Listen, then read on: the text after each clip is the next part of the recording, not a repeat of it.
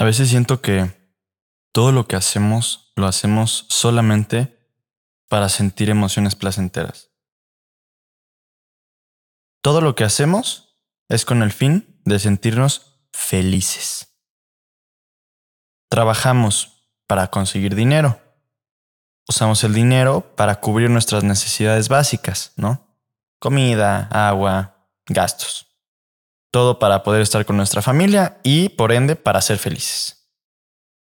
Hoy, con la sociedad de consumo, entonces ya queremos más dinero para comprar más cosas que nos hacen felices. Trabajamos por dinero para obtener atención para poder estar felices. Pero, y es una pregunta muy cliché, pero, ¿qué es la felicidad? ¿Acaso la felicidad es comprarte un coche nuevo? ¿Acaso es comer algo rico? ¿Ir a una fiesta y ponerte borracho? las drogas, el sexo. Estas cosas se sienten bien, pero no te hacen feliz. Las redes sociales es lo que todo el tiempo estamos haciendo, ¿no? Divagar en ellas. ¿Eso nos hace felices? Ver series y películas en Netflix. Ahí pasamos nuestros fines de semana. Estas cosas no te hacen feliz, pero te dan placer. Y de hecho tiene un factor químico, que es la famosa dopamina. Este químico que libera tu cerebro que te hace sentir rico, te hace sentir bien y te da placer. El problema de este tipo de estímulos es que son adictivos. Porque, uno, te hacen resistencia. Ya no valoras igual. Siempre necesitas algo mejor, un poquito más. Si te compras un coche, el siguiente coche tiene que ser un poquito mejor. Si comes algo rico, lo siguiente tiene que ser algo mejor que lo que comiste, porque entonces si no, ya no tienes la misma reacción. Entonces haces resistencia. Y después siempre necesitas más, porque nunca he visto a alguien que se compre su casa, que tanto quería, y ya, es feliz, ya no necesita nada más en la vida. No, esa felicidad, ese placer te dura un poquito, pero después se va y necesitas más y más y más. Mi pregunta aquí es, ¿estamos predeterminados a perseguir la papa toda nuestra vida? ¿A perseguir el siguiente y el siguiente y el siguiente? ¿Estamos predestinados a siempre estar buscando algo más afuera de nosotros para sentirnos plenos? Lo único que hace esto es convertir la vida en un momento de placer tras momento de placer. Y en el medio hay solo tiempo muerto que queremos evitar. Si es así, entonces estás resumiendo el propósito de estar aquí a unos pocos minutos. Y el resto de los años, ¿qué? Mejor olvidarlos. Yo creo que esto está mal. Yo creo que en realidad la razón de existir y la felicidad real no están en los momentos de placer. Yo creo que están en los momentos de hueva, en el tráfico, a vuelta de rueda. Están en el metro, atascado. Están en el trabajo que no quieres terminar. Están en la hueva de levantarte, en el aburrimiento. Si lo piensas bien, 30% de tu vida la vas a pasar dormido. Y del otro 60%, un cachito muy pequeño son momentos de felicidad y de placer. Otro cachito son momentos horribles. Y el resto solo son momentos E, X, neutral, ni bueno ni malo. ¿Cómo disfrutar de estos momentos de relleno? ¿Cómo disfrutar de la neutralidad de la vida? Bueno, creo que la respuesta está en la niñez. Cuando eras niño, niña, todo era increíble, porque estabas conociendo, estabas descubriendo. Cualquier cosita, por más insignificante, era algo nuevo para ti, y la veías con una curiosidad y con un asombro tan profundo que te mantenía pleno, lo que sea.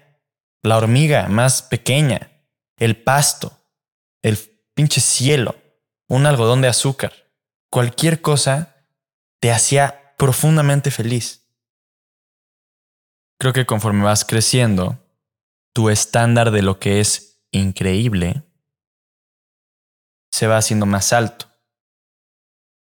Y ahora necesitas algo realmente extraordinario para poder sentirte bien. Una simple hormiga ya no basta. Ahora necesitas un elefante. Por eso la gente va a Tailandia y se suben ellos. ¡Ay, qué feliz estoy! Muy raro. La pregunta aquí es, ¿cómo bajas tu estándar de regreso a la niñez para que la más mínima tontería la veas con asombro y con impresión? Para esto, te voy a hacer un ejercicio. Una, dos, tres. Te acabas de morir. Estás muerto. Caput. Bye. Nunca más regresas. Todas las personas que quieres no las vas a volver a ver. Todas las personas que amas ya no las vas a poder abrazar. Todas las llamadas, los abrazos, los besos, los bailes, las comidas, los atardeceres y las experiencias que hubieras podido vivir ya no están. Todo lo que te faltó por hacer, todos tus sueños, todas tus aspiraciones, todos tus mañana lo hago, mañana empiezo, mañana me lanzo, todo eso se quedó en el olvido. Te quedaste sin tiempo. Ya no hay más. Estás muerto. De pronto, te dicen que por magia divina regresas. Estás aquí ahora, vivo otra vez. Pero solo tienes un día. ¿Cómo te sentirías? ¿Cómo se sentirían las cosas de tu alrededor? ¿Cómo abrazarías a la gente que amas? ¿Qué llamadas harías que no has hecho? ¿Qué disculpas darías que te faltaron? ¿Cambiarías de trabajo? ¿Dejarías a tu pareja? ¿Qué harías si regresaste de los muertos a tu último día de vida? Cuando te levantes mañana, ¿cómo te sentirías? ¿Tendrías ganas de levantarte de la cama? Y ahora imagínate que mañana, al final del día, a unos cuantos minutos de que te vuelvas a morir, llega otro mensaje divino que te dice que por órdenes divinas del universo se te ha otorgado un día más. ¿Cuál es la lección aquí? Bueno, pues que meditar sobre tu propia mortalidad te trae al presente y te conecta con un amor profundo que va más allá de los momentos de placer. Te reto, a partir de hoy, a todos los días irte a dormir sabiendo que no vas a despertar. Y cuando despiertes, actuar como si tu día fuera el último. Las personas que han pasado por las cosas más traumáticas del mundo valoran mucho más las cosas que el resto de la gente. Un buen café, una buena sonrisa, el sol en su piel, ver a una hormiga pasar. Valoran su alrededor porque no dan la vida por hecho. Y saben que se les puede ir de las manos en cualquier momento. A veces llevamos tanto tiempo vivos que se nos olvida que nos podemos morir. Pero la maravilla de todo esto es que sí se puede aprender en cabeza ajena. Pero tienes que estar dispuesto a hacerlo. La vida te va a dar lo que tú necesitas. No esperes a que te llegue una enfermedad terrible, un accidente o una muerte para valorar lo que tienes. Estos audios para mí son un espejo. Y de hecho, yo también practico lo que digo. Esto que estoy diciendo viene de una corriente filosófica que se llama el estoicismo. Uno de los principios del estoicismo es premeditato malorum, que es premeditar sobre tu propia muerte. Levantarte todos los días sabiendo que hoy puede ser el último. De hecho, yo constantemente a lo largo de mi día me doy unos segundos para agradecer y reconectar con el aquí y ahora. A veces hasta se me salen lágrimas en el tráfico, solo por dar gracias de todo alrededor de mí. En el momento en el que empieces a vivir tu día como si fuera el último, entonces hasta el tráfico vas a disfrutar. Si quieres empezar a vivir feliz, sin la necesidad de la siguiente fiesta, del siguiente coche, del siguiente dinero, del siguiente producto, del siguiente beso, sin la necesidad de los momentos de placer, entonces valora tu propia muerte, valora tu propia vida. Recuerda que estás aquí por tiempo limitado y que hoy no es un día más, es un día menos. Te reto a levantarte todos los días sabiendo que te vas a morir y que hoy puede ser el último. ¿Cuántas personas que ya no están aquí darían lo que fuera por poder regresar? ¿Qué estarías dispuesto tú a dar para poder regresar de los muertos a amar a las personas que amas, a darles un fuerte abrazo, a estar con la gente que quieres, a hacer todo lo que te faltó? Imagínate que estás aquí como una última oportunidad.